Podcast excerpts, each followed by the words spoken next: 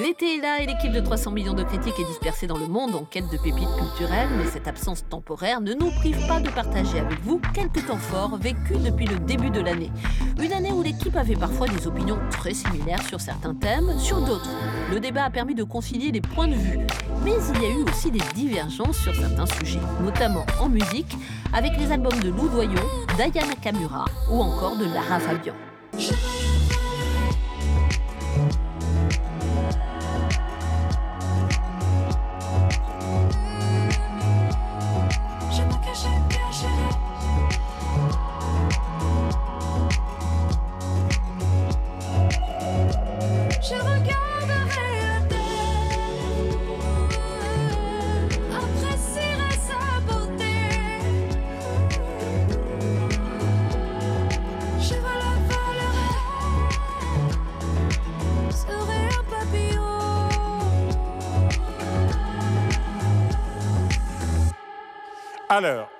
Euh, qui commence?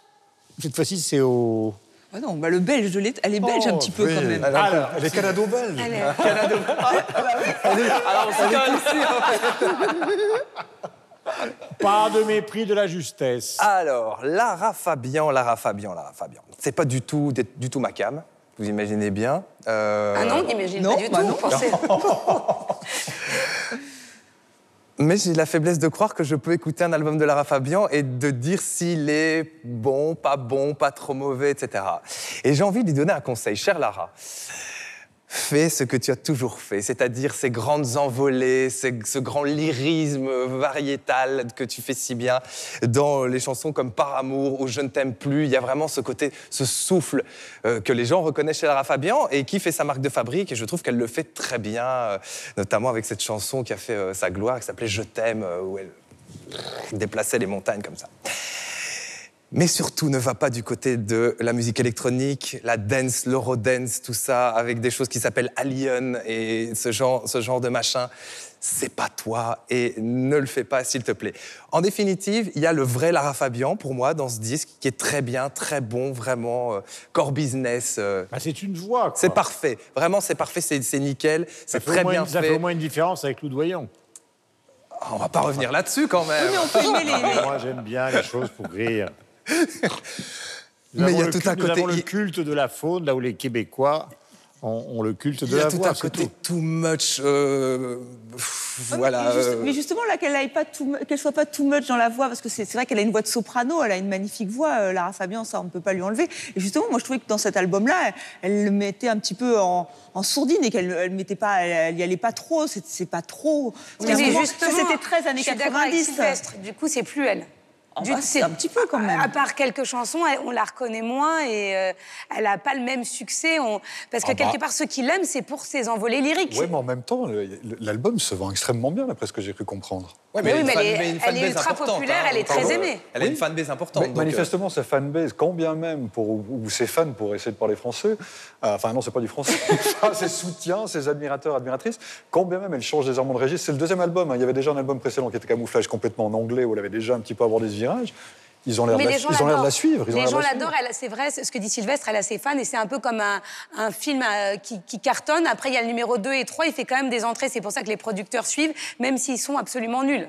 Et puis, Donc, euh, elle, dit qu'elle est quand même très branchée sur la musique actuelle. Elle adore euh, Christine and the Queen, enfin bon, maintenant Chris. Et D'ailleurs, elle lui rend hommage un peu d'une manière étonnante dans son, dans son clip Comme on Papillon. par chez moi, il faut le dire vite. hein, oui, mais, mais euh, où elle reprend un peu, la, vous savez, la, la chorégraphie de, de Christine and the Queen, vous savez, avec les mains et tout. Bah là, j'ai j'ai eu l'impression qu'il y avait un hommage, un hommage de Lara Fabian dans ce clip Mais vous n'êtes pas son agent. Mais non, mais voilà. Alors, je, je, dis- je- non, je ne dirais pas si c'est réussi ou pas, mais en tout cas, elle, elle dit qu'elle écoute la musique actuelle, qu'il faut arrêter Mais- de croire qu'elle est sûr. perchée dans les années 80, et donc elle veut, euh, elle aussi, participer à cette musique. Mais, je, Mais- je suis d'accord avec vous, Alien, je n'ai pas été totalement convaincue par le côté électro. Alors, Michel et après euh, notre ami Mathieu. Alors rapidement, vous savez, on dit toujours, euh, en journalisme, on dit les trains qui arrivent à l'heure ne font pas de bonnes histoires, même on les raconte pas. Le problème de la, Laura Fabian, peut-être pour certains d'entre nous, c'est celui-là. C'est-à-dire que c'est c'est quelqu'un, tous- tous les témoignages concordent dans ce sens-là. C'est-à-dire que c'est quelqu'un, semble-t-il, d'extrêmement charmant, mais dans le bon sens du terme. On, on galvaude souvent le mot gentil, mais je crois que c'est quelqu'un vraiment qui a l'air d'être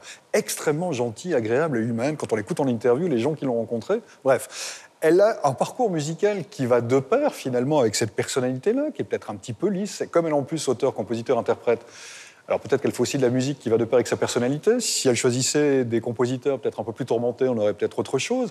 Mais finalement, j'ai envie de dire, alors non, c'est pas non plus la musique comme moi qui, qui me touche, mais j'ai envie de dire, voilà, quelqu'un qui a vendu plus de 20 millions de disques au cours de sa carrière, qui fait de la musique en accord avec sa personnalité, qui ne se trahit pas, qui a l'air heureuse de le faire.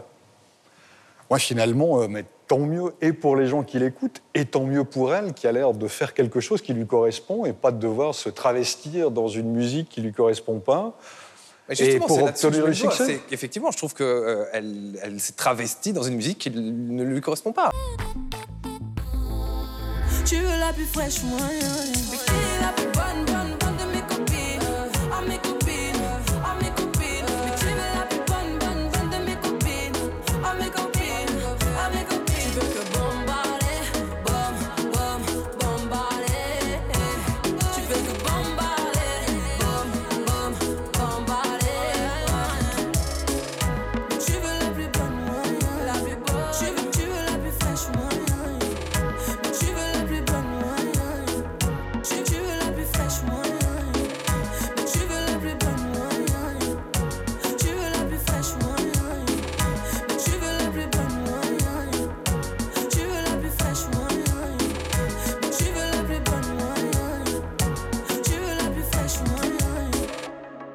Aya Nakamura, racontez. La Rihanna française. Voilà, Ouais, cette jeune femme qui est d'origine malienne, qui vient donner sous bois, qui est en banlieue Ariana parisienne. Grande, voulez-vous dire? Euh, non, euh, non, on voulait parler de, non, non, de Rihanna. Rihanna, vous savez, la chanteuse Rihanna. Oui, bah, Ariana Grande est aussi une chanteuse. Ariane, euh, Il y a Ariana Grande. Ariana pas les Grande, mêmes. vous faites un mixte. Mais bon, bah, mais peut-être que Aka Nakamura, euh, Aya Nakamura, on va y arriver, pourrait faire un mix. Mais c'est vrai qu'on peut penser à Rihanna, Ah, pourquoi vous Parce faites votre qu'elle a. Nikos. C'est ça. Faites attention, elle le prend très mal quand Oui, on excusez-moi. Son nom. Oui, parce que c'est vrai que la pauvre Aya Nakamura, cette jeune femme, donc a un succès fulgurant. On rappelle quand même plus de 287 millions de vues pour euh, Jaja, qui a, qui a fait danser toute l'Europe, hein, vous l'avez dit, les Pays-Bas, mais tout le monde. Et tout le monde euh, a dansé sur ce, cet art. C'est vrai qu'elle a, elle a un art de marier euh, des musiques euh, assez. Là, c'est un petit peu un rythme latino, elle peut mettre des rythmes africains, parce qu'elle est d'origine malienne, cette jeune femme. Euh, sa mère était est griotte, et donc c'est pour ça qu'elle s'est, pourquoi pas euh, chanter. Elle, elle chante quand même bien, et elle, et elle, elle réutilise des rythmes africains, ou des rythmes latinos, et elle fait donc cette musique euh, qui plaît à tout le monde. Alors c'est très fleur bleue, c'est vrai qu'elle parle d'elle, Jaja c'est un, c'est un ex euh, indélicat, mais moi ce que je trouve remarquable, et je pense qu'on va tous en parler, c'est son vocabulaire. Elle invente, elle réinvente un langage, Euh, n'est-ce pas, en Kachana, euh, baby tu dettes ça? vous avez tout compris. hein Ben, moi, je ne comprends pas toujours tout parce que je suis trop, trop âgée. Donc, euh, parfois, il me faut un petit lexique. Mais elle est incroyable parce que Aya, elle sait réinventer une langue. Philippe, est-ce qu'au Québec, vous en avez entendu parler? Pas encore. Pas encore. Bien qu'elle a des branchements, quelques centaines de milliers de branchements. Donc, il y a des jeunes qui écoutent euh, sa musique euh, chez nous. Elle n'est pas venue encore. Ce qu'elle fait de bien, euh, vous en parlez tantôt, Estelle, c'est ce champ lexical qu'elle a bâti. Quand on regarde les, les rappeurs qui sont capables d'établir un dialogue fort avec leur public, c'est parce que, justement, ils bâtissent une espèce de monde, un champ lexical. Chez nous, par exemple, on a un groupe qui s'appelle À la Claire Ensemble, ces temps-ci, qui est venu à quelques reprises ici. hein. Oui, je oui. pense que d'autres personnes en ont parlé sur le plateau. C'est ce qu'ils ont fait. Ils ont bâti un monde, un univers, et puis euh, ça fortifie le lien avec, euh, avec euh, les fans. Les rappeurs américains font ça aussi. Il y en a un que vous allez voir bientôt ici, là. C'est, s'appelle Fouki. Lui aussi, il a tout son champ lexical, zay, zay, tout ça. Euh, peut-être que je vous en parlerai euh, un peu plus tard. Mais tout ça pour dire que ça, c'est la clé de voûte. C'est une des clés de voûte, en tout cas, pour performer euh, dans ce style musical-là. Euh, c'est aussi euh, la faiblesse, parce que c'est, c'est- le fait de- de- d'établir comme ça un, un langage qui est nouveau peut parfois créer un clivage. Parce que si on ne comprend pas ce langage-là, ben, on ne peut pas apprécier la musique. C'est la raison pour laquelle je ne vais pas parier, moi, sur la montée et euh, le succès euh, de cette euh, chanteuse euh, chez nous euh, au Québec. Parce qu'en plus, euh, ben, elle devrait passer... euh, je pense pas qu'on planifie de l'envoyer. Mais on peut évoluer. Pardon? On peut évoluer. C'était peut-être ça maintenant et Ouais, chose ouais, il y il y, a un esthétisme aussi qui n'est pas très raffiné. L'esthétisme musical, c'est pas, c'est pas un truc qui qui est raffiné, c'est très artificiel. Once again, it shakes, it stirs you. I'm getting close enough to feel the heat. And I know just what you're going aside. Get as far as you can, make a U turn, baby. But when I'm up close, it's too late to turn back. Well, just like a boat, I'm attracted to the late. I'm attracted to the late. I'm attracted to the burn.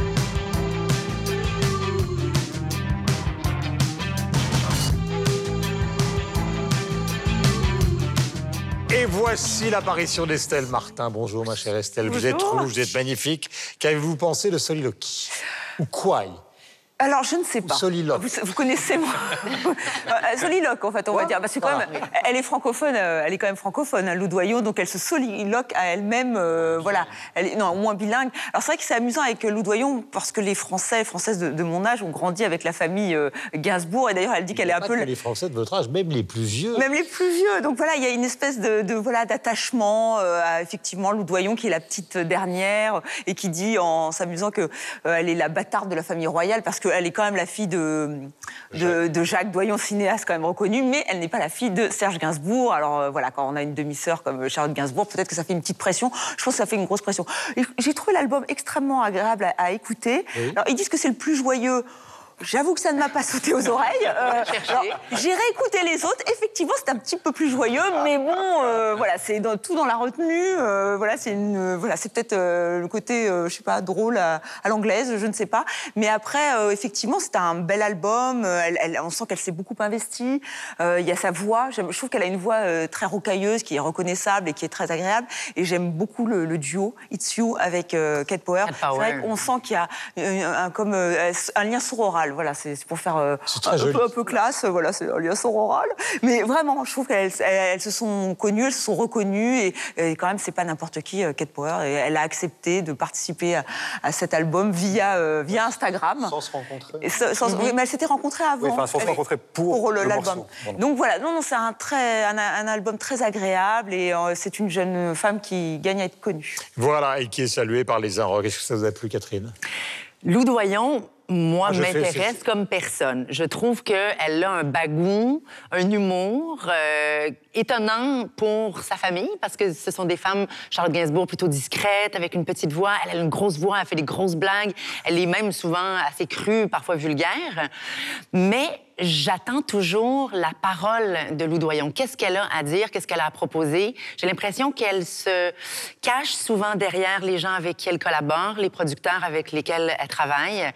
Et euh, si elle avait travaillé avec, euh, bon, elle avait travaillé avec Étienne Dao, avec Timber Timber, un Canadien, et ça sonnait vraiment comme Timber Timber, son deuxième album. Et là, son troisième album, elle s'est encore un peu moulée dans euh, les souliers de ses producteurs. Elle a voulu faire un album plus pop, plus bonbon. Le côté bonbon, je l'ai pas trop entendu non plus. Euh, mais elle a voulu surtout faire un album où elle s'affirmait, où elle prenait sa place. Et Hmm, Je me demande encore qu'est-ce qu'elle a à dire. Qui est vraiment Loudoyon? C'est la question que je pose aujourd'hui. Suite du meilleur de 300 millions de critiques, après ce florilège des sujets qui ont divisé l'équipe, penchons-nous sur ceux qui ont permis, en débattant, d'arriver à concilier les avis parfois divergents au départ. Ce fut le cas avec une expo au thème étrange, Les Roues, avec un livre de Michel Bussy et aussi autour de la féminisation des noms. Il s'agit d'un ouvrage qui concerne la féminisation des noms, et donc le titre précis de cet ouvrage, c'est Le qui est barré, euh, la ministre euh, est enceinte. Qui veut se lancer dans cette affaire Mathieu? Ben, écoutez, c'est pas, ce sera pas la dernière fois euh, qu'on va parler de ça. C'est un, je sais pas où j'ai lu ça que quelqu'un a dit le, le français est une langue de querelle. Et, à tout point de vue, cette notion-là de, féminisation, on en parle au Québec, mais nous, ce qui vraiment nous, titille depuis longtemps, c'est évidemment euh, la question des anglicismes. En tant qu'animateur à Radio-Canada, je peux vous dire que je reçois continuellement des courriels euh, d'auditrices, d'auditeurs qui me disent ça, ça ne se dit pas, Ça, on ne doit pas employer ce mot-là, mais par exemple, dans le monde du jeu vidéo, euh, le mot gamer euh, fait référence à une réalité. C'est né en grande partie aux États-Unis. Euh, moi, j'emploie le mot gamer, le mot gamer. Et on vous le reproche. Et on me le reproche.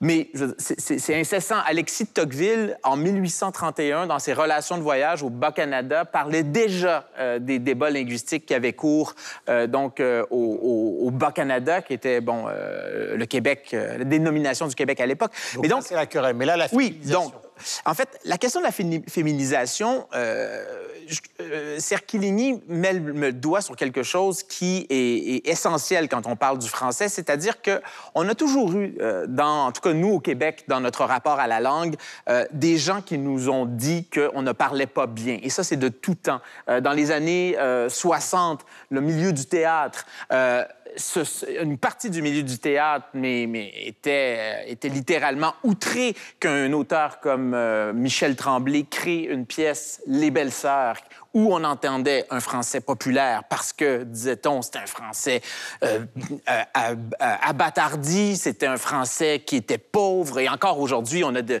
de- des chroniqueurs qui n'arrêtent pas de nous rabâcher les oreilles en nous disant au Québec, on parle mal. Et, et, euh, dans sa défense d'une langue décomplexée, une langue qui évolue, une langue qui est de son temps, mais le doigt exactement sur un des gros bobos du français, c'est-à-dire qu'il y a bien des gens, des, des locuteurs français qui euh, voudraient prendre la langue, la mettre dans, du- dans le formol, de, de- de visser le, le bouchon et de la laisser là. Euh, ça, même l'Académie française ne le fait plus aujourd'hui. ben, ben voilà. Et donc, c'est. Et, moi, je dis bravo parce que c'est un livre qui ose aborder des réalités que la plupart des gens, et je ne sais pas si c'est euh, comme ça dans d'autres euh, euh, parties de la francophonie, je sais qu'en France, cette question-là de la féminisation, elle est extrêmement sensible. Au, Québec, une partie de la population également, mais c'est important de se dire qu'une langue qui n'évolue pas, c'est une langue qui meurt, c'est une langue qui ne parle pas de son présent, qui, qui parle mal de son présent. Et je dis bravo, ce livre-là, pour moi, je l'ai reçu avec extrêmement de, de gratitude parce que c'est important qu'on euh, qu'on- qu'on- qu'on- qu'on- qu'on se- qu'on s'approprie une langue de son temps. Mais la féminisation, puisque c'est ça le cœur du sujet aussi, Yves. Alors, le cœur du sujet, d'abord, ouverte, euh, Mathieu a bien placé la, la question. Maintenant, il y a la question de la féminisation. ben, Bernard Cerchiglini, euh, que vous l'avez dit, nos téléspectateurs et nos téléspectatrices euh, connaissent bien, puisqu'il présente chez nous euh, Monsieur Professeur, mais il pourrait être au Collège de France. hein. Il a présidé euh, pendant euh, des années l'association des universités euh, francophones et il s'adresse effectivement de front à cette question essentielle en tous les cas en France aujourd'hui, du débat de ce qu'il appelle en fait la décolonisation de la langue. Mais alors là, il ne s'agit pas de la décolonisation géographique et territoriale, mais simplement d'une langue qui a été construite exclusivement par les hommes. Et donc, il s'agit de rendre la place du féminin dans la langue française, ce qui est évidemment un- une problématique que les anglophones ont éradiquée dès le départ. Ils étaient bien prudents. Euh, ça n'est pas le cas dans les langues latines, ni euh, d'ailleurs dans les langues slaves, hein, où euh, on a vraiment le masculin. Est-ce qu'il est partisan, le- par exemple, justement, de, euh, d'un, bouleversement de l'orthographe C'était l'orthographe. Lui, lui, ce qu'il explique, et je pense à raison, c'est que l'écriture inclusive, vous savez, avec les points, Ouais. etc., moi je le faisais naturellement avec des parenthèses déjà à l'époque où j'écrivais à Libération. Donc, c'est vous dire que c'est pas d'aujourd'hui, mais il dit ça. Ça n'est pas souhaitable parce que ça va enfermer le français auprès des francophones qui le sont déjà et ça va en rendre l'apprentissage qui est déjà euh, difficile tellement complexe qu'on ne pourra plus faire venir euh, les étrangers aux Français. Ce qu'il prône, c'est de dire euh, téléspectatrices et téléspectateurs, ou les voyageurs Celles et, et ceux, les voyageuses, celles et ceux, pour inclure Oui. l'ensemble des deux parties du ciel, comme disait euh, John Lennon. Oui, c'est Bah, louable. Voilà, c'est englober en disant les deux. Parce que vouloir écrire à l'intérieur d'un même mot le masculin et le féminin avec des points, etc., c'est une complexité, alors qui peut effectivement hein, satisfaire des revendications, ce qui euh, s'entend, mais ça va être exclure du français des euh, populations entières qui ont déjà du mal à euh, l'apprendre tel qu'il est, puisque c'est une langue qui est très complexe. Et ce qui est intéressant, pardon, dernier petit point, euh. Guillaume, c'est que Bernard justement se réfère à l'Office du euh, Québec et à l'Académie euh, belge. de la Royal langue des- ouais. française. Voilà, exactement. Et à l'Académie euh, royale de Belgique, qui dit que eux sont plus modernes que nous. Et eux, depuis les années 70 et 70, ont déjà euh, Il y a même un passage dans le livre où l'Académie française euh, tense un peu l'Académie royale en disant vous êtes beaucoup trop libéral dans votre approche Mais du français. là, on retombe. Alors, je- je- Oui, on a- Michel nous parlera de la Suisse, on mais on retombe, si vous voulez, y compris au niveau de la langue. Mais c'est normal, au début était le verbe, hein, donc euh, tout dépend euh, de la langue. marque ta Mais en fait, c'est notre impérialisme français Absolument, qui a du mal à bouger par rapport à nos amis euh, francophones, Absolument. à une époque où, comme le président de la République l'a très bien expliqué le 20 mars euh, dernier, on doit d'abord considérer le français dans le cadre du plurilinguisme, mais y compris du pluri-français.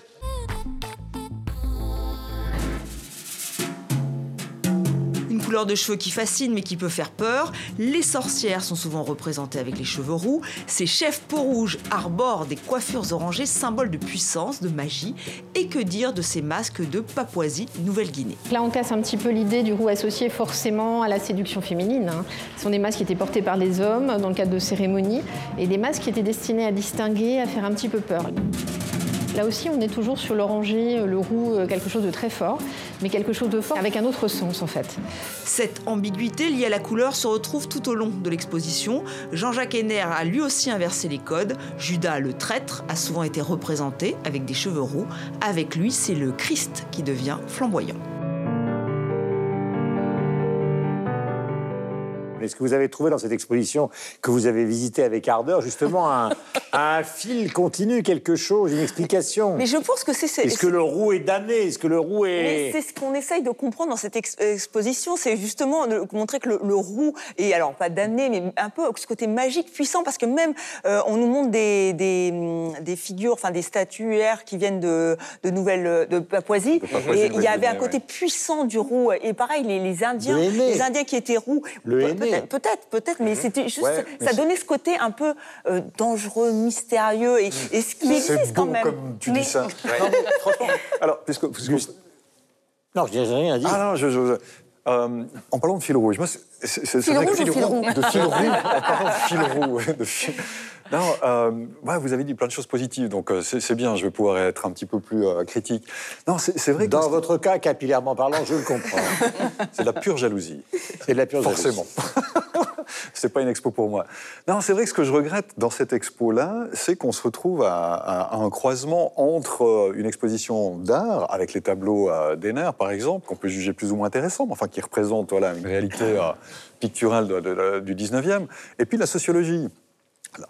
Et il, il manque pour moi effectivement une sorte de, de, de- de, je sais pas, de mise en abîme plus importante ou de rupture ou de quelque chose qui va au-delà de la juxtaposition des objets ou des perruques de Sonia Riquel ou euh, voilà, de quelques objets. Moi, j'aurais- aimé effectivement qu'on entre dans une thèse ou qu'on soit un petit peu plus pris par la main dans cette exposition afin qu'on nous amène peut-être à réfléchir un petit peu plus. Alors, me venaient à l'esprit les expositions d'un- muséologue fort connu en Suisse qui s'appelle Jacques Hénard, qui a un peu révolutionné euh, l'ethnomuséographie euh, en Suisse avec des expositions qui étaient euh, complètement euh, folles, vraiment, avec une reconnaissance internationale, parce que justement, dans les musées d'ethno, à ce moment-là, il mettait des objets d'art, il mettait des objets du quotidien, il, il- il amenait le spectateur à devoir se poser des questions, à ne pas être simplement un spectateur qui allait voir des objets et puis qui se posait une ou deux questions, mais qui, qui l'amenait dans un certain inconfort pour se questionner par rapport à ce qu'il se voyait. Ça Et je- musée, mais, hein. j'aurais- mais- oui, mais, mais le musée d'ethnographie à Neuchâtel n'est pas beaucoup plus grand. Ah bon. Et je pense qu'avec un sujet comme celui-là, justement, c'est un terrain Mais de jeu qui est le but, formidable. c'est pas le but de cette exposition.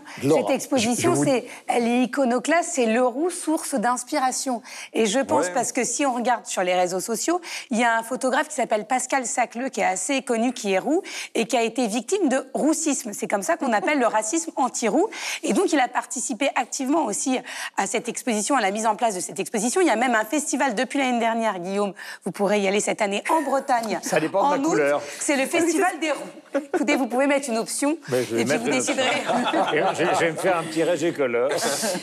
Et, et effectivement, il y a plein de défauts à cette exposition. C'est pas toujours bien éclairé, il n'y a pas une véritable scénographie, mais c'est agréable et quand on en sort, on se fait sa propre opinion. On n'a pas forcément besoin qu'on nous prenne par la main. Voilà, le sujet est assez léger et c'est agréable à regarder. Oui, parce qu'on ne parle pas souvent des roues. Et des roues, c'est même quand il y avait une exposition très réussie à la Cinémathèque, ça s'appelait Brune Blonde. Et c'était sur la fascination euh, des cheveux, notamment Hitchcock, hein, vous savez, avec ses, gros plans sur la chevelure. C'était Brune Blonde. Alors on avait oublié les rousses, donc là c'est un petit peu Bah, Catherine un Hepburn, rappel à par l'ordre. exemple. Catherine Hepburn, qui était, qui était rousse. Tout à fait. Catherine Hepburn euh. Il faut dire que maintenant, moi, ce qui m'a intéressé dans l'idée du rock, de cette exposition, et notamment, évidemment, autour de Bowie, c'est que cette sorte de damnation euh, de l'identité capillaire, si je puis dire, qui euh, finissait par aboutir à une sorte d'identité générale, elle a complètement été transformée par l'industrie des cosmétiques, parce qu'aujourd'hui, tout le monde joue avec les cheveux, joue avec la barbe. Vous avez des gens qui, alors on prend le cas de Bowie, mais Bowie, il a tout été. Il a été brun, il a été blond, il a eu les cheveux courts, il a eu les cheveux longs, il était Ziggy Stardust. En fait, c'est un gigantesque jeu, alors qu'au départ, c'était justement une problématique de minoritaire. Alors que maintenant, c'est devenu le jeu de tout le monde. Quand le jour sera levé, quand les draps seront lavés, quand les oiseaux envolés des rues où l'on s'est aimé, il ne restera rien de nous. Quand nos îles seront noyées, quand nos ailes seront broyées, quand la clé sera rouillée du trésor qu'ils ont fouillé, il ne restera rien de nous. Laisse-moi un peu de toi, une part de ton regard, un éclat de ta voix. Laisse-moi un peu de toi. Voilà, l'équipe s'appelle Que restera-t-il de nous? Et nous sommes face à ce phénomène qui s'appelle Michel Bussy. Alors, le grand procès, il est dans tous les journaux.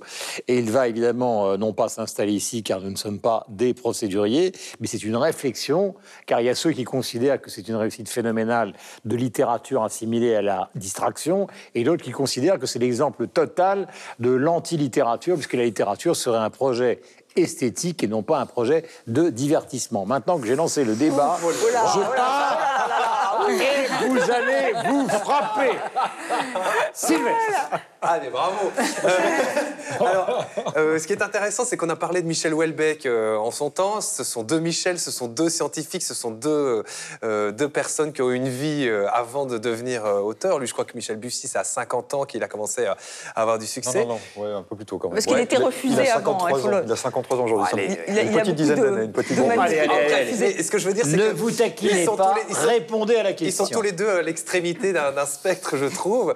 Euh, ce sont deux phénomènes d'édition, euh, mais ce sont deux, deux genres littéraires complètement différents. Il y en a un effectivement qui est très euh, livresque, littéraire, comme tu l'as dit Guillaume, dans cette approche presque très française de l'œuvre littéraire avec un grand L. Et puis de l'autre côté, effectivement, c'est de la littérature de divertissement. Je vous allais dire que je ne tranche pas, que je suis très consensus à la belge, mais pour moi les deux doivent et peuvent co- coexister. Euh, et moi, je vois aucun, aucun problème. C'est, dire, c'est presque un débat très franco-français. Hmm. Je pense que Myriam pourra en attester parce que la limite entre culture et divertissement, grande culture et grand divertissement, petite culture et petit divertissement, enfin, tout ça commence à, à sauter. C'est beau ce que tu dis. Oui, mais c'est quelque chose. Et moi, je, Bah, je- C'est même la définition du pop art. Exactement, et c'est très même le propos de presque. Jeff Koons, C'est- très nord-américain comme approche, et ça existe depuis Ouais, toujours. absolument. Et euh, les, les- les- les Nord-Américains le font, et personne ne leur Absolument. dit « Oh mon Dieu, c'est grave, etc. Euh, dans le York Times, euh, ils ne traitent pas de la même manière. On euh, est d'accord. Mais je veux dire, tout, la tout peut- et Philippe Roth. hein. tout peut coexister. Moi, ce que je trouve intéressant, c'est qu'au final, il n'y ait plus de porosité parce que l'un peut nourrir l'autre. Le, le- le côté divertissant n'est pas un gros mot. Je ne suis pas totalement sûre que les lecteurs et lectrices, euh, d'ailleurs je pense qu'il y a beaucoup de lectrices de Michel Bussy, aillent euh, lire après Michel Ah non, Houellebecq. non, mais on est J'en- suis pas Non, non, totalement mais sûre. on est d'accord. Mais Mais attendez, il y a une chose qu'il faut dire Mais- au départ, c'est qu'on va résumer en 2 secondes, ou plutôt en 8 secondes, ou en 15 secondes, ou en 20 secondes, ou en 14 minutes. Choisissez. vous, vous choisissez, c'est pareil. Euh, donc, il faut quand même raconter de quoi il s'agit. C'est l'histoire d'une dame d'une hôtesse de l'air de Voilà. 53 ans. Et je rappellerai, euh, d'ailleurs, moi, pour moi, le succès de Michel Bussy euh, s'explique aussi parce que la lectrice, enfin, pardon, le lecteur en France est une lectrice de plus de 50 ans. Donc, en fait, c'est vrai Il faut rappeler dire. ce chiffre qui est important, c'est pas pour vous couper, 70% des romans sont achetés par des femmes. Voilà. Et alors là, Michel Bussy, il leur parle d'une femme de 53 ans, plutôt bien. Donc il n'intéresse pas hôtesse euh, Yann de l'air. Mais voilà, et oui, mais qui a un mari absolument euh, charmant, euh, qui en plus a un amant, euh, une histoire d'amour tumultueuse euh, dans sa, dans sa jeunesse. Et donc tout de suite, il y a des éléments romanesques. Et en plus, il nous fait voyager à travers le monde. Parce que d'habitude, Michel Bussy, moi je l'avais rencontré, il, y a quel- il est absolument charmant. Bon, ça c'est juste un aparté. Mais surtout, il est normand. Il est normand et il parlait souvent de la Normandie. Et c'est vrai qu'il... il- Mais non, mais comme euh, Agatha Christie parlait très très bien de la Grande-Bretagne, où il y a d'autres auteurs de, de, de polar, parce que c'est du roman policier. Hmm. Très romanesque et avec beaucoup d'amour euh, de- à l'intérieur notamment du, du dernier, mais il nous parlait quand même, il nous parle de lieux. Ça, je pense que ça, ça, ça contribue aussi au, au succès de- des, des livres. Et là, il nous emmène, bon alors là, Hmm. Voilà, il nous emmène terroir, euh, c'est en. Barcelone, il nous emmène à, parce qu'elle est hôtesse de l'air, Nati, elle a 53 ans et elle a une vie euh, que beaucoup de femmes aimeraient peut-être Mais c'est- avoir. c'est Harlequin, c'est le principe elle il a un compris. C'est un peu le nous deux, le nouveau nous deux, sans les photos. Exactement, il a, compris, il a compris sa cible en fait. Et un roman policier euh, aussi, quand même, un peu totalement tiré par les cheveux. Mais, Bah oui, oui, c'est très mais, mais n'empêche Ouais, qu'on ouais, ne sait pas. Mais ça marche, mais franchement, ça la, marche. la question, l'intention de l'auteur qui consiste à se dire je vais faire un livre qui serait digne de la collection Harlequin et je vais en vendre des centaines, il y a des dizaines d'auteurs qui voudraient obtenir ce résultat et qui n'y arrivent pas. Euh, et or, Bussy y arrive, Marc Lévy a joué aussi de ces romans qui se passent dans les aéroports à longueur de journée et il y est arrivé. À un Guillaume moment, Musso. Guillaume Musso, sur lui un registre beaucoup plus policier, euh, y est arrivé. Donc la question, c'est de savoir pourquoi Bussy ça marche là où les autres ça ne marche Bah, pas. Parce qu'il y a une certaine qualité littéraire derrière. Enfin, euh, Harlequin, Oui. euh, pour en avoir Oui, oui. feuilleté un ou deux, c'est Est-ce pas... que vous lisez les Ah, Harlequins vous. Mais non, mais à un moment donné... J'en ai lu, À un j'en moment ai lu. donné, c'est le genre de choses qu'on étudie dans les écoles de journalisme, des choses comme ça. Comme ça, à un moment donné, pas ça. Ouais. Tu en as même l'impression. Non, mais- il n'a pas terminé, il faut Non, mais donc, donc c'est pourquoi ça marche? Parce qu'il y a une certaine qualité littéraire quand même, euh, et il y a aussi euh, un certain sens de la dramaturgie dans ce qu'il écrit. C'est pas écrit comme ça au kilomètre. c'est pas juste des phrases qui vont toucher. euh, euh, et donc c'est un- ce qu'on appelle euh, en très bon français un page turner. Donc euh, il arrive vraiment à donner envie, à tourner, tourner, tourner les pages. Et donc c'est, je pense. Moi, je n'avais que- pas deviné hein, qui était, euh, qui était le, le meurtrier ou la meurtrière, on ne va pas divulgacher. Mais, mais après, c'est Dans totalement... Harlequin, on le sait très vite, hein. Ah bah, grâce à vous. Ah bah, grâce à vous. hein. Maintenant, moi, je vais divulgacher à toutes les sauces. Mais, mais oui, il, il y arrive. C'est-à-dire que c'est, encore une fois, c'est, on a du mal à y croire hein, à la fin. Mais moi, j'avais pas, j'avais pas découvert. Enfin, je trouve qu'il a un talent pour euh, inventer une histoire euh, Ouais, assez a- complexe, une intrigue.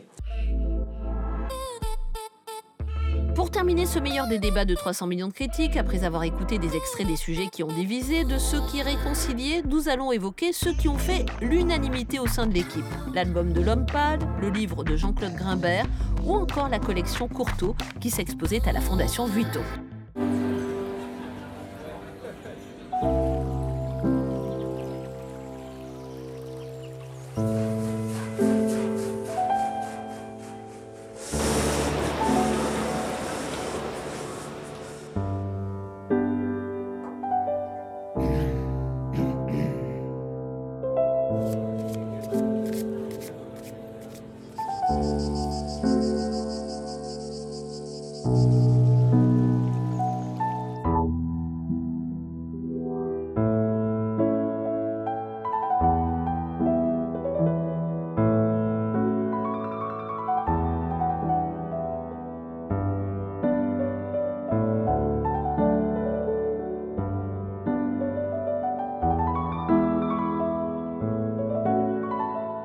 Alors Jean-Paul Clavry, donc euh, il y a énormément de questions à vous poser sur cette exposition. D'abord, comment négocie-t-on, euh, puisque c'est une institution anglaise, comment négocie-t-on d'institution à institution et pourquoi vous avez choisi euh, la collection Courteau? Ben, D'abord, le choix de la collection Courteau, euh, il est facile parce que c'est une des plus belles collections au monde. Il y a quelques collections comme ça, la collection Barnes, la collection Courteau, la collection Philips. Donc c'est une collection extraordinaire, pas tellement importante en nombre de tableaux, mais chaque tableau est un chef-d'œuvre. Est un chef-d'œuvre, est un moment clé de l'histoire de l'art. Euh, comment ça s'est passé? Eh bien, euh, il se trouve que nous avons, j'ai des, connexions euh, amicales, euh, je dirais de complicité avec des membres du Courtauld Institute. Et j'apprends une fois lors d'un séjour à Londres que le Courtauld Institute, qui est situé dans un endroit merveilleux, qui est le Somerset House à, à Londres, entre le Strand et la Tamise, le Courtauld Institute va fermer pour une rénovation totale. Peu Et- ce qui s'est passé avec le MoMA quand vous avez saisi ce l'occasion qui s'est passé le avec le MoMA, absolument, Guillaume. C'est exactement ce qui s'est passé avec le MoMA. Et donc, euh, je, euh, je dis, mais qu'est-ce que va euh, devenir la collection? Bah, Écoutez, euh, on ne va pas la voir pendant... Eh bien, voilà, nous vous invitons à venir à la Fondation Louis Vuitton et à montrer à Paris, aux Parisiens, euh, l'ensemble de, ce- de ces chefs-d'œuvre. Voilà, la collection n'a pas été montrée euh, du tout en France depuis plus de 60 ans. C'était à l'Orangerie, donc euh, il y a plus de 60 ans, donc peu d'entre nous ont pu la voir. Et donc, d'emblée, il y a un grand enthousiasme de la part du Courtauld Institute. Et voilà, et nous programmons euh, cette exposition qui vient d'ouvrir euh, ici à Paris. Alors, sans flagornerie, ce qui est phénoménal, c'est qu'on trouve des tableaux, euh, vous le disiez tout à l'heure, qui ne sont pas nombreux, euh, mais qui sont incroyables. Je vais donner quelques exemples. Il y a une esquisse du déjeuner sur l'herbe de Manet que je n'avais jamais vue. Alors, je ne suis pas la référence, mais peu de personnes l'avaient vu. Il y a ce autoportrait de Van Gogh qui est une célébrité mondiale. Il y a le bar aux Folies Bergères euh, de Manet qui est peut-être un des tableaux les plus commentés du monde tellement il est intrigant, bizarre. Il a été peint par Manet à la fin de sa vie, puisqu'il allait mourir, euh, vous le savez, de la syphilis. On lui a même coupé les jambes euh, euh, à, la fin de sa vie. Donc il y a par exemple un Cézanne, on a toujours l'impression que Cézanne, c'est le sud de la France. Il y a un, très joli tableau qui représente le lac d'Annecy. Donc c'est vrai que ces deux personnages, qu'il s'agit de, lui et de son épouse, ils- ils ont fait un choix qui est quand même incroyable. Et si vous voulez, euh, Samuel Courtauld, qui était l'un des plus grands industriels au monde dans l'industrie textile, il avait inventé la viscose. Euh, donc, avec son épouse, lors de leur voyage de noces en 1901 à Florence, ils ont un, un choc émotionnel, esthétique pour la peinture, pour l'art. Et dès le début des années 20, Samuel Courtauld et son épouse Elisabeth commencent à collectionner, à acheter des tableaux, mais pas n'importe quel tableau. Ils réalisent que l'Angleterre n'a pas dans ses collections publiques et privées de, peintres impressionnistes, de tableaux impressionnistes. Le pire, c'est la considération que les Britanniques avaient de Cézanne. Ça- Cézanne était méprisé, voire euh, moqué, moqué, critiqué. Donc d'emblée, Samuel Courtauld et Elisabeth Courtauld, dès le début des années 20, vont constituer en moins de dix ans l'une des plus belles collections au monde de tableaux impressionnistes. Et ils la constituent pour eux-mêmes, c'est-à-dire euh, pour leur euh, résidence londonienne, dont on, on a des, des, Une reconstitution, des- hein, reconstitutions ici, mais aussi Samuel Courtauld euh, crée le Courtauld Fund, et le Courtauld Fund, c'est un fonds dédié à l'acquisition de tableaux impressionnistes pour la National Gallery. C'est-à-dire qu'il veut que la National Gallery enrichisse ses collections de tableaux de Monet, de tableaux de, Van Gogh, de tableaux de Seurat, et il va abonder ce courtophone et permettre à la National Gallery d'acquérir des chefs-d'œuvre, les tournesols de, Van Gogh, euh, le- la baignade à Agnières de, de Seurat, des, chefs-d'œuvre absolus de l'art. Et puis, lui, en parallèle, constitue sa collection personnelle. Et à la mort de son épouse, on tout. en parlait, il arrête d'acheter, il arrête de collectionner. C'est ça qui est quand même incroyablement Mais romanesque. il décide, il décide de créer le Courtauld Institute, qui est le premier institut d'histoire de l'art, Mhm. c'est-à-dire apprendre l'art, entreprendre des recherches sur l'art, et l'ensemble de sa collection et de sa résidence londonienne sont donnés à ce Courtauld Institute. Voilà, c'est l'histoire de Samuel Courtauld. C'est vraiment l'histoire d'un d'un immense mécène et qui va, je dirais, combler une lacune majeure de la Grande-Bretagne, la peinture impressionniste et post-impressionniste. Quand on est à la charnière de ce 19e et de ce 20e siècle, tout se passe en France. Et puis, bizarrement, les bourgeois français achètent peu de choses. Ça se vend dans le, dans, dans le monde entier chez les riches du monde entier, les Russes, il y a eu la collection Choukine, euh, euh, les Américains, vous avez parlé de Barnes, Philippe, Rockefeller, euh, les Anglais. Et finalement, cet Institut Courtauld va aussi permettre à une génération, alors là je parle d'art récent, à une génération d'artistes britanniques de succéder à la domination des grands peintres américains dans les années 90. Parce que tous les Damien Hirst, tous les, alors avant eux, Bacon ou David Hockney, etc., ils se sont nourris de la visite de la National Gallery, ils se sont nourris de la visite de la collection Courtauld. Oui, euh, Guillaume, c'est tout à fait exact. Et le premier tableau de l'exposition, c'est un tableau de Daumier, Don Quichotte. Et euh, je ne sais pas si vous savez que ce tableau était le tableau préféré par-dessus tout de Bacon. Et que Bacon venait régulièrement à- au Courtauld Institute et à euh, voir ce tableau. Euh, ça aurait été intéressant que vous euh, l'interviewez pour savoir qu'est-ce que ce tableau représentait pour lui. Mais c'était le tableau préféré de, de Bacon. Donc, vous voyez, l'histoire de, de l'art est un long continuum et une longue transmission euh, d'émotions et de, et de créativité. Les yeux plissés comme si je quittais la pénombre. Tu me l'as même pas encore dit que j'ai déjà oublié ton prénom. Je suis triste et les faux sourires, c'est pas mon créneau. Mais faut pas m'en vouloir, c'est pas méchant. C'est juste que souvent j'en ai rien à. Rien à foutre, pas de doute. J'éjacule du style et j'en ai foutu partout. C'est la fête tous les soirs dans la capitale. Conscience décapitée, on verra les dégâts plus tard. Aïe. Mon appart, c'est le QG quand on traîne. Y a toujours un frère qui parle à maman. Nos couilles, nos poches et nos têtes se vident au cours de la semaine comme le Parlement. Mais quelque chose me dit qu'il reste de l'espoir. J'ai ma troisième jambe, j'ai mon troisième doigt.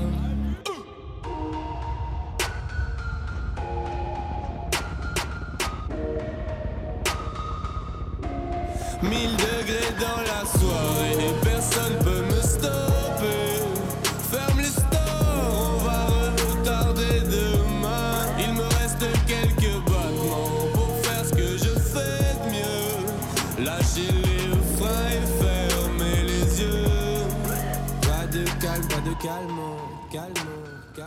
Mon cher Sylvestre, qu'en pensez-vous? J'aime beaucoup.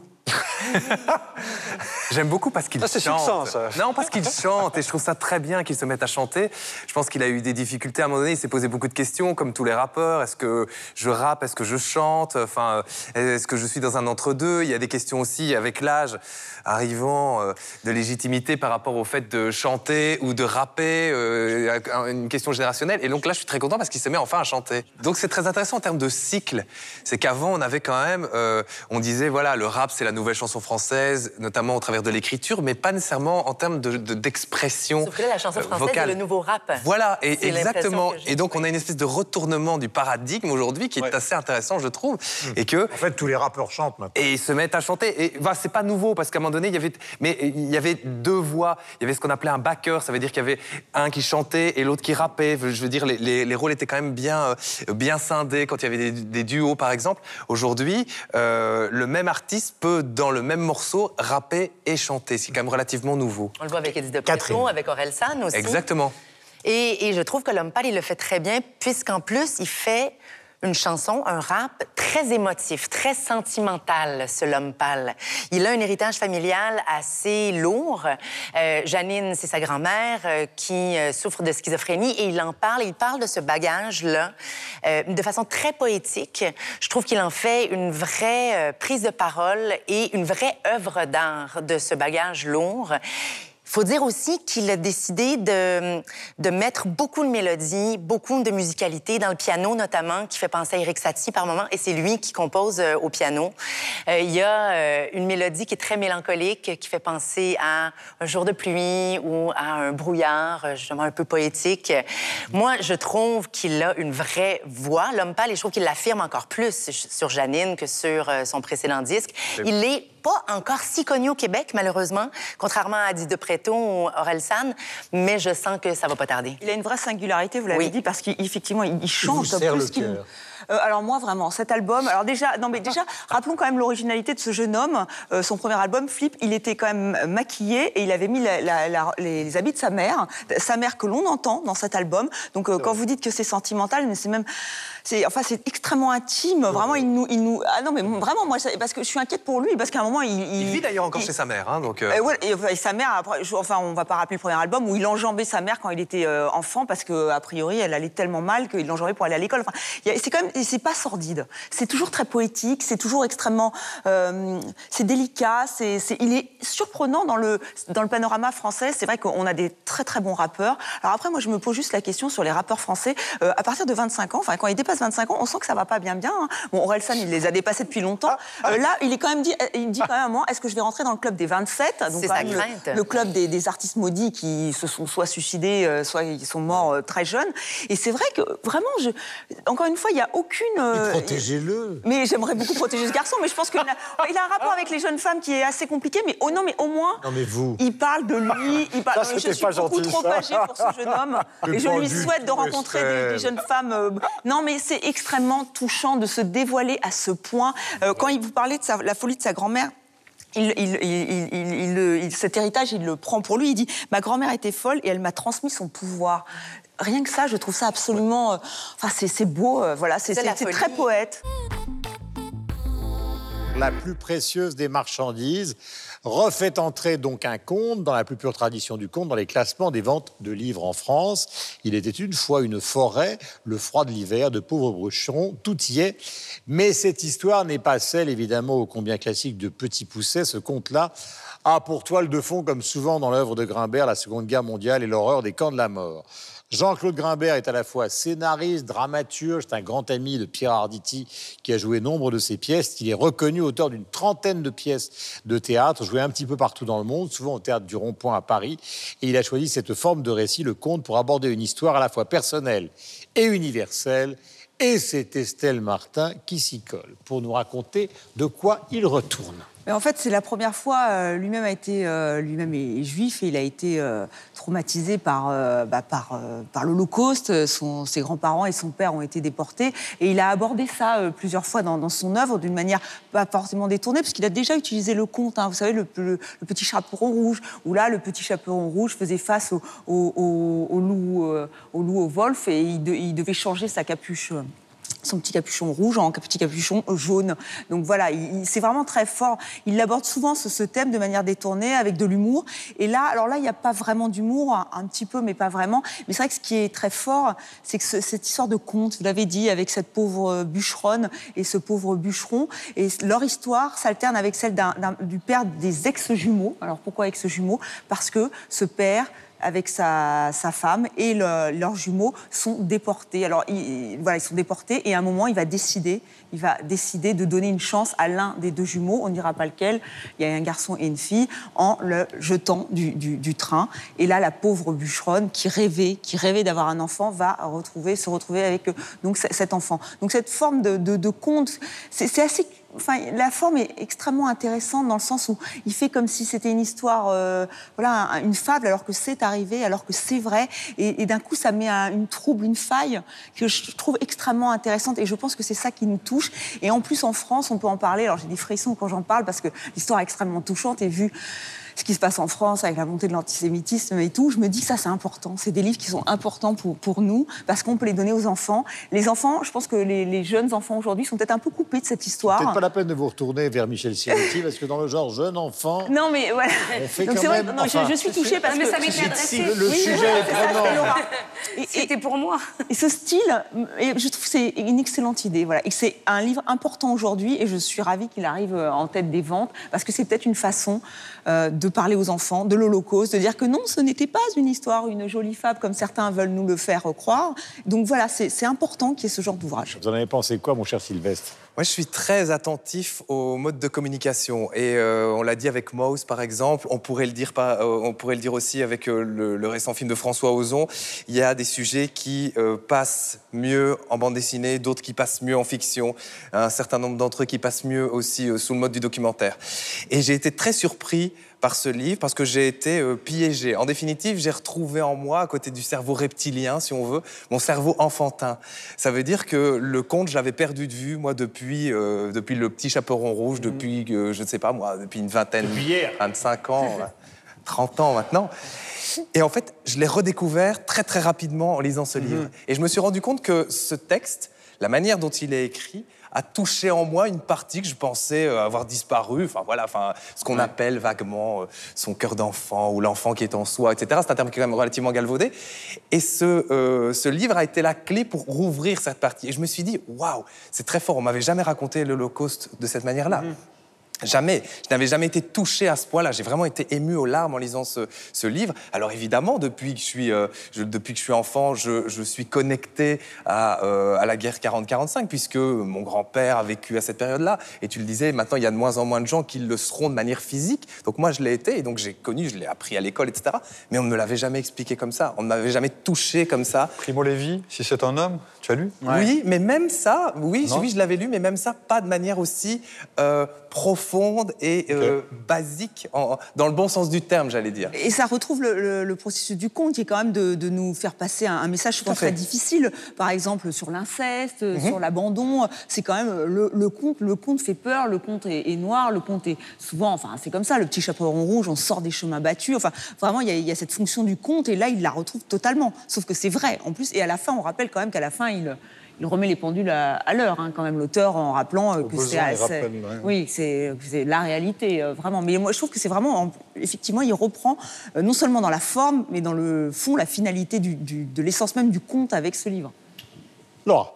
Sur les réseaux sociaux, ben, c'est à peu près euh, ce qu'on vient de dire ici, c'est-à-dire ça fait l'unanimité. Certains disent, voilà, c'est immense, c'est puissant, et revient le mot nécessaire. C'était nécessaire d'avoir un conte qui n'existait pas, en tout cas sur ce sujet, et traité de cette façon-là.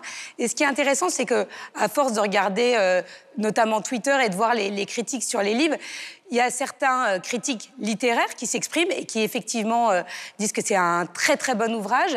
Et puis il y a des personnes qui sont pas habituées à lire, qui lisent pas ou peu et qui viennent s'exprimer en disant mais moi j'avais pas lu un livre depuis très longtemps, on me l'a recommandé, on est venu me le donner. Moi je suis pas une lectrice ou je suis pas un lecteur et je l'ai lu et je me suis laissée entièrement absorber et après ça m'a questionnée, je me suis posé des questions. On sent que suite à la lecture de ce livre, parce que Michel, euh, vous disiez, ben, j'ai 50 ans, je suis peut-être pas la cible par rapport à la culture que vous avez, mais je pense qu'une personne de 50 ans qui n'a pas cette culture-là, qui n'a pas lu sur la Shoah, parce que c'est pas un sujet qui l'a interpellé, euh, et il y a beaucoup de personnes euh, qui sont pas forcément interpellées par le sujet, eh bien, ça les réconcilie et ça leur permet d'avoir un autre regard. En tout cas, c'est ce qui ressort de, de- des commentaires qu'on peut lire. Et effectivement, comme le disait Mathieu, la période fait que, avec euh, le nombre de jeunes qui ne savent pas ce que- ce qu'est la Shoah et les 74% d'augmentation d'antisémitisme, effectivement, c'est un livre à offrir et à transmettre et qu'on donne volontairement à quelqu'un après l'avoir lu. Rendez-vous à la rentrée pour partager d'autres débats avec l'équipe de 300 millions de critiques. En attendant, salut à tous et bon plan culturel.